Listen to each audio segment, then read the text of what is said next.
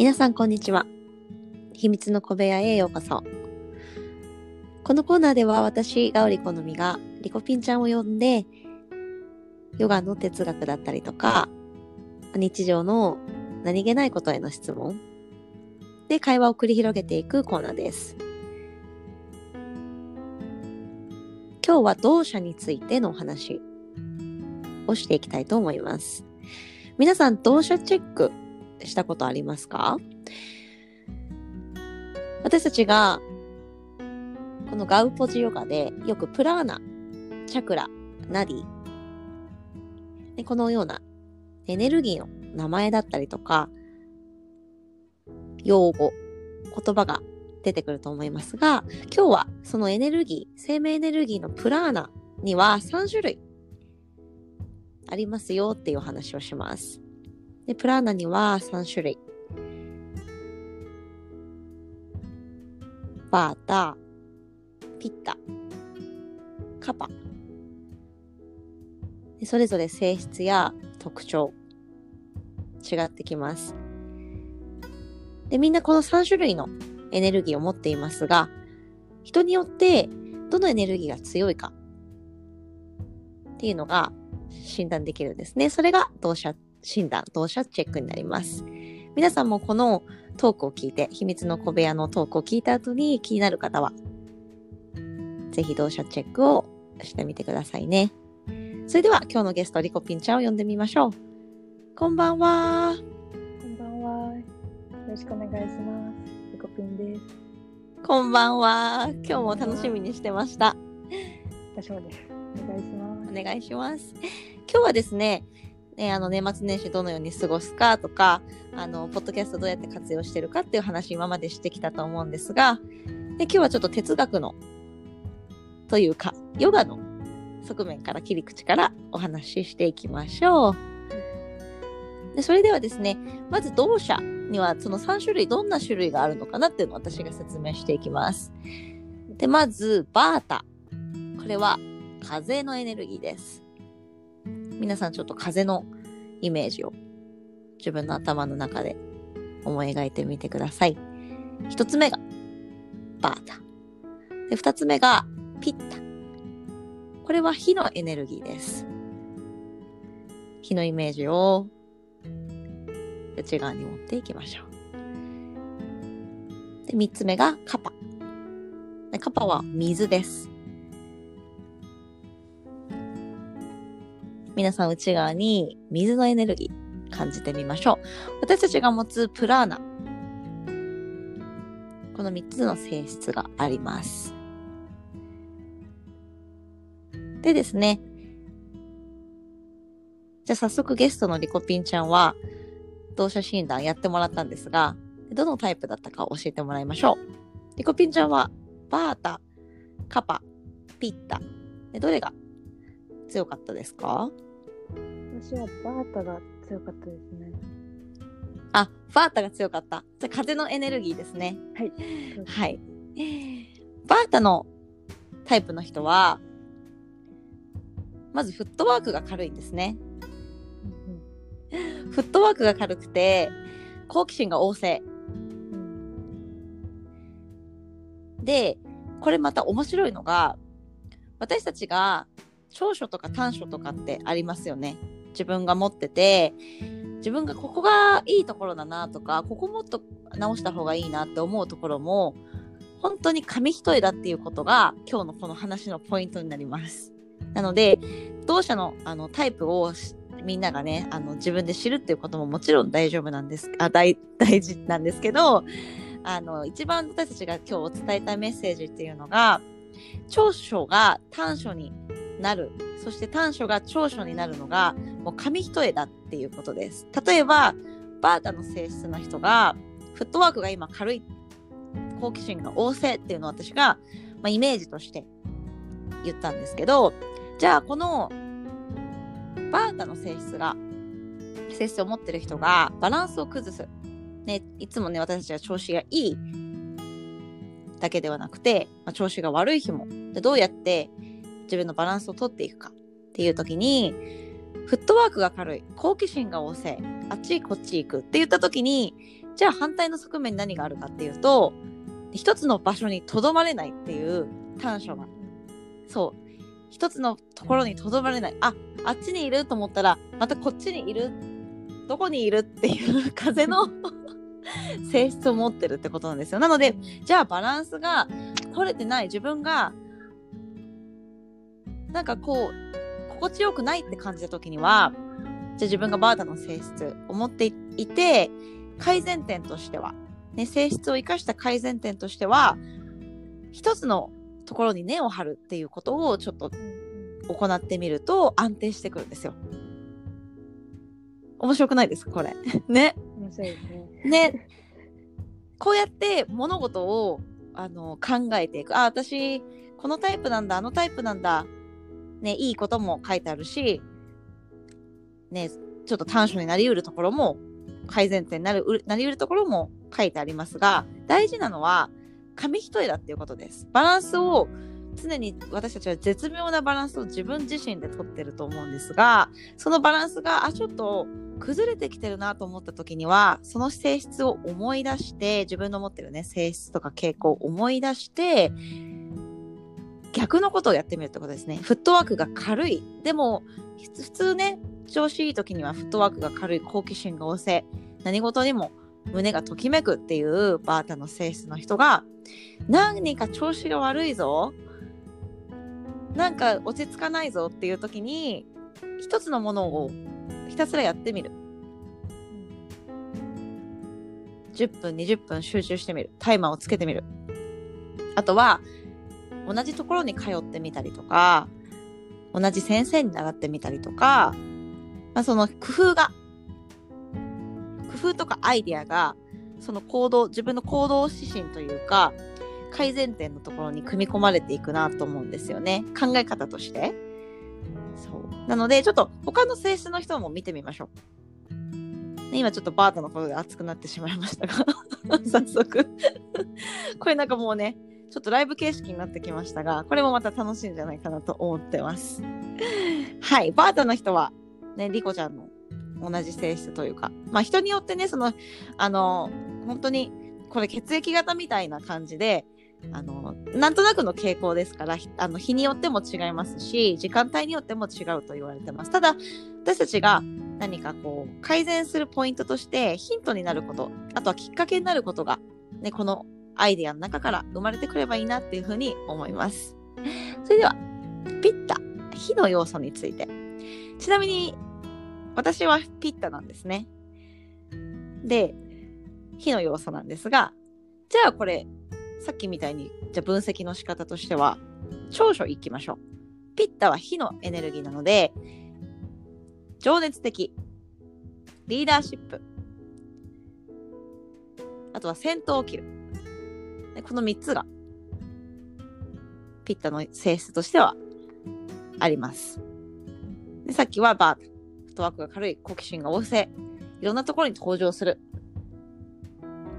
風のような風の妖精のような性質を持ってる。じゃあそれではピッタ、火のエネルギー。火は、その後の通り、情熱的で、リーダーシップがあって、活動的で、パワフルで。でこれが、ま前面に出てきますが、これどうでしょうか？もう紙一重で短所になりうるんですね。で、私たちが、ラジャス、ラジャシック、タマシック、サットバ、このサットバの回にね、ガウポジヨガ聞いてもらって、サットバの回があったと思うんですが、リコちゃんじゃあ早速、サットバ、どのような性質がありましたでしょうか？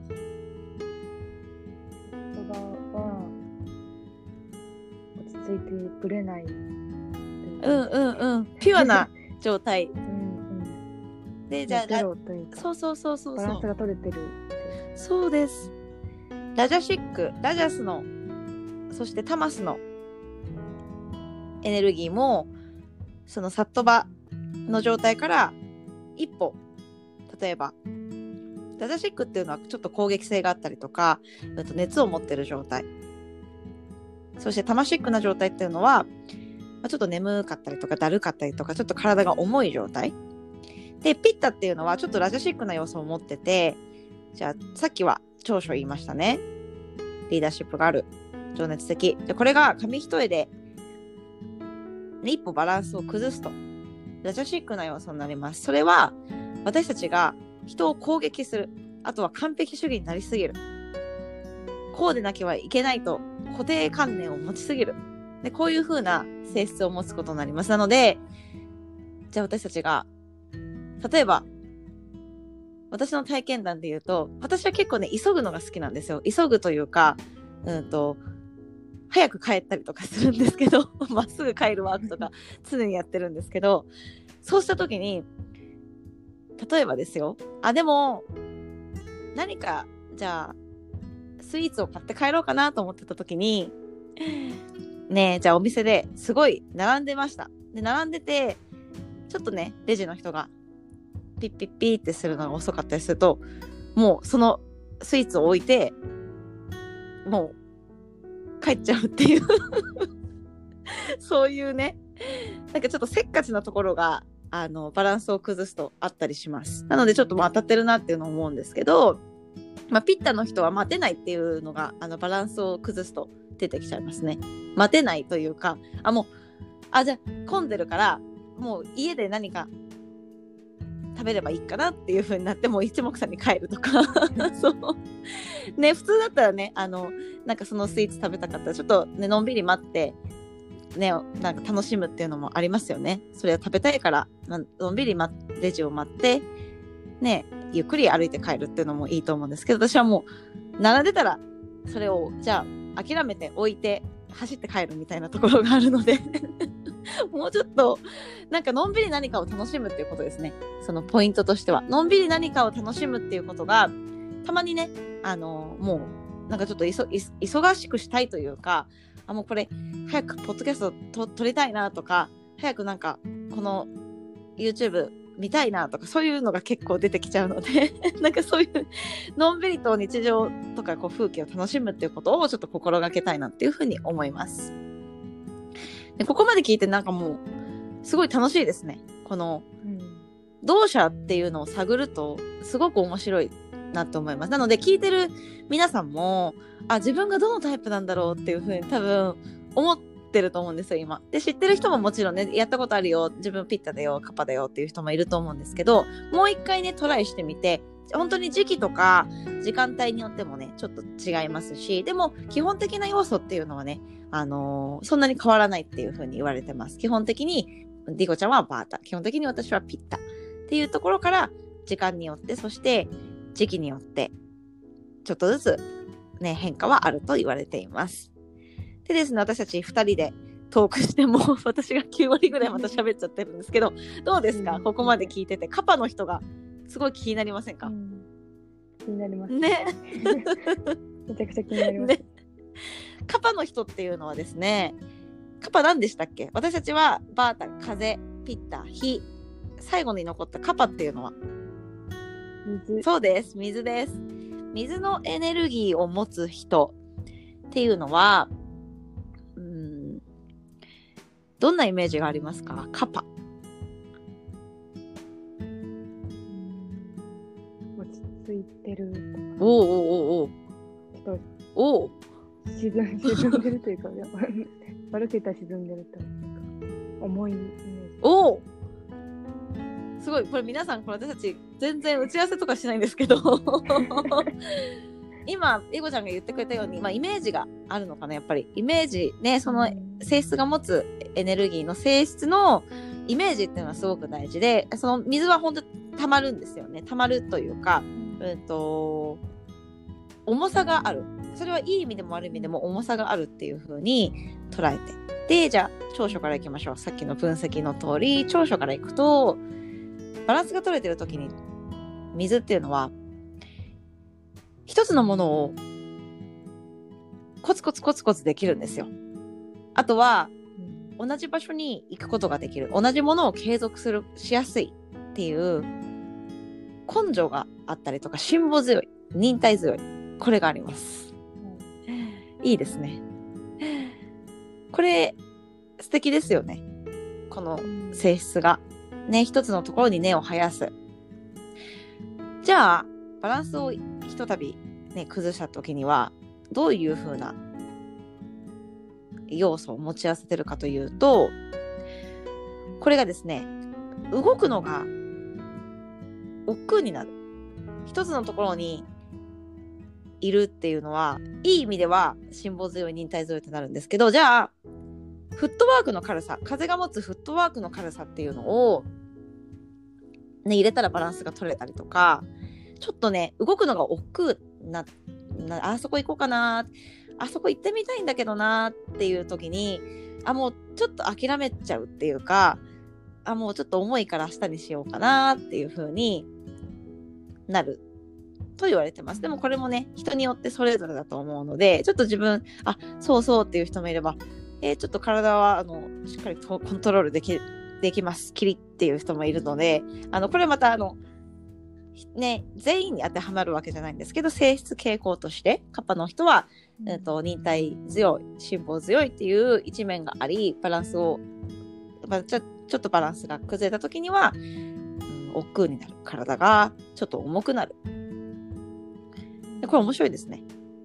面白いです。じゃあ、もう少し面白くしていくためには、カパの人が、あ、自分がちょっと重い体が、最近同じこと、同じカレー屋さんしか行ってない。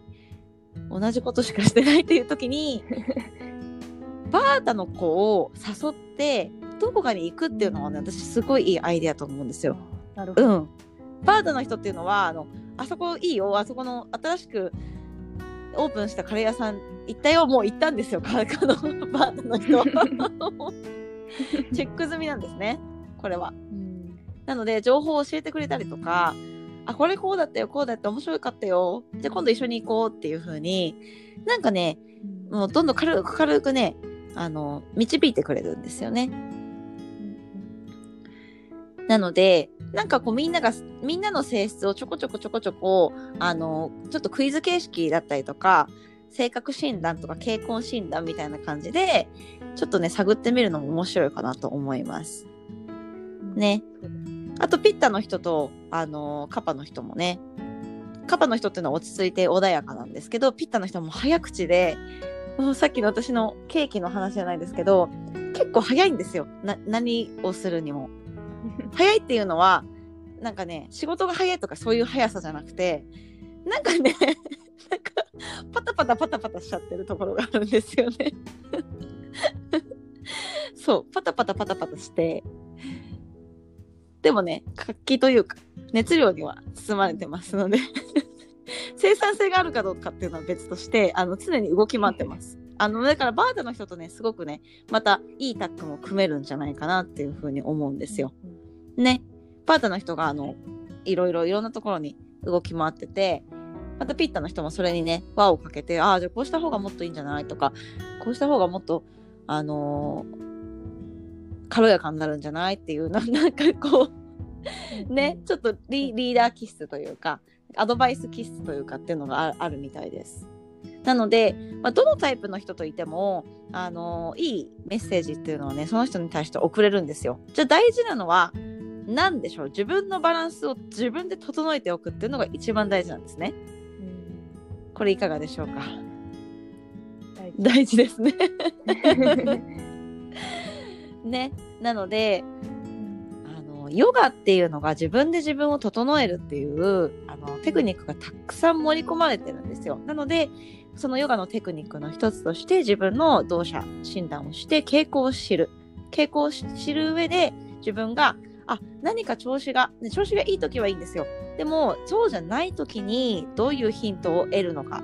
で、ヨガの、あ、そういえば、秘密の小部屋で、なんか言ってたな、3つの性質があって、ね、自分がちょっと迷った時とか、バランスを崩した時には、こういう要素を入れたらいいって言ってたなっていうことで、ちょっとだけね、頭の片隅に入れてもらえたらいいかなと思います。今日ちょっと20分のライブ形式だったんですが、リコちゃんいかがでしたでしょうか？いや、面白かったです。これ面白いよね。うん、面白い。で常にあのヒントになるっていうことはすっごく大事で本当に私たちがあの本当に調子がいい時っていうのは自分で整えていけるんですよ。ゴーゴーゴーっていう感じで。うんうん、で、大事なのは本当に自分が、あ、調子が悪いぞって言った時に、うんと、いろんなヒントだったりとかアイデアを借りて、ちょっとでもね、自分のその、うーん、もやもやだったりとか、前に進めない感じっていうところ、背中を押すっていう要素がたくさんね、転がってるんですよ。こういうガウポジヨガだとか、メディテーションとか、なんかちょっとね、あの、ヒントに、あ、これやってみようっていう風に思い出してもらえたらね、私とリコピンちゃんすごい嬉しいので、なんかそういう風に本当に、あのーちょっとでもね、アイデア、自分を整えるためのヒントだったりとか、アイデアになればいいかなっていう風に気持ちを込めて思います。はい。リコピンちゃんもね、こうやっていつも私のライブをね、あの、うんうんって聞いてくれたり、こうですかですかっていう風に聞いてくれたんですけど、皆さんもね、あのーこうやってライブ形式で自分が気になったこととかメモ書きにしてたりとか、でリコちゃんはね、こうやってレポートとかね、まとめてくれるんです。今日のライブで、あのーこういうこと話しましたよって順序立てて書いてくれたりとか、あと自分はこう思いましたみたいな感じで自分の意見をね、言ってくれたりして、で、皆さんもよかったら、あの、ちょっとね、自分が気になったワードだったりとか、うんと、気になった文章だったりとかあったら、これに残る文章とかあったらちょっと書いて、いつでもね、ちょっとだけ思い出せるように簡単なところに置いてみてください。ちょっと今日はね、ちょっとワイドバージョンというか、20 21分になってしまいましたが、ね、皆さんこうやって小部屋も、とした瞬間だったりとか、時間があるときに、こうお菓子を食べながら聞いてもらえたら嬉しいです。リコピンちゃん、今日本当にありがとうございました。ありがとうございました。またちょっと同社診断とかね、またいろんなヨガのテクニックを身につけていきましょう。はい。このコーナーでは、私がおりこのみとリコピンちゃんが話す内容、そして、ね、このテーマでお話ししてほしいっていうものが、ね、リクエストがあれば、いつでも私たちに直接声をかけてください。で今日リコピンちゃん本当ありがとうございました。また次回も楽しみにしてます。ありがとうございました。ありがとうございましたはい。ありがとうございました。というわけで今日もたくさん私が喋ってしまいましたが、皆さんちょっとライブ形式で行っていきました。で、このようにと2分間、3分間でいつもネガポジヨガワークを行っていますが、たまにはこういう20分、25分ぐらいですかね。お話をしていきますので、時間があるときには覗いていっていてください。それでは今日も良い一日をお過ごしください。それではまた。